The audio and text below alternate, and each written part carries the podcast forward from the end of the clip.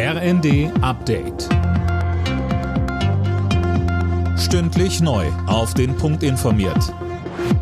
Ich bin Mia Hehn. Guten Abend. Die AfD stellt erstmals einen Oberbürgermeister in Deutschland. Im sächsischen Pirna hat sich der AfD-Kandidat Tim Lochner im zweiten Wahlgang durchgesetzt. Er holte knapp 38 Prozent der Stimmen und damit die erforderliche einfache Mehrheit. Dahinter liegt die CDU-Kandidatin Katrin Dollinger-Knut mit rund 32 Prozent. Ralf Thiele von den Freien Wählern kam auf 30 Prozent. Der bisherige Amtsinhaber Klaus-Peter Hanke war aus Altersgründen nicht mehr angetreten. Das Wirtschaftsministerium verteidigt das abrupte Ende der Förderung von Elektroautos. Nur noch bis Mitternacht kann der Umweltbonus beantragt werden. Danach ist Schluss. Nach dem Karlsruher Haushaltsurteil fehlt das Geld dafür. Ein Sprecher des Ministeriums betonte, das kurzfristige Ende wurde gemeinsam mit dem Kanzleramt festgelegt. Zuvor hatten Mitglieder der SPD-Bundestagsfraktion das auskritisiert.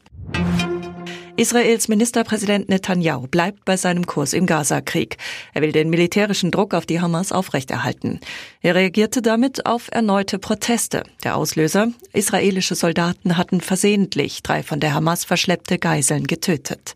Daniel Bornberg. Der Tod der Geiseln hat Israel tief erschüttert. In Tel Aviv protestierten hunderte Angehörige von Geiseln und Unterstützer vor dem Verteidigungsministerium und forderten sofortige neue Verhandlungen.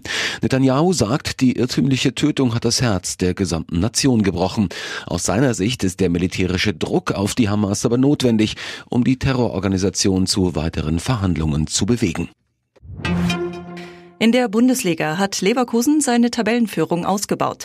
Leverkusen bezwang Frankfurt klar mit 3 zu 0 und bleibt damit in der Liga weiter ungeschlagen.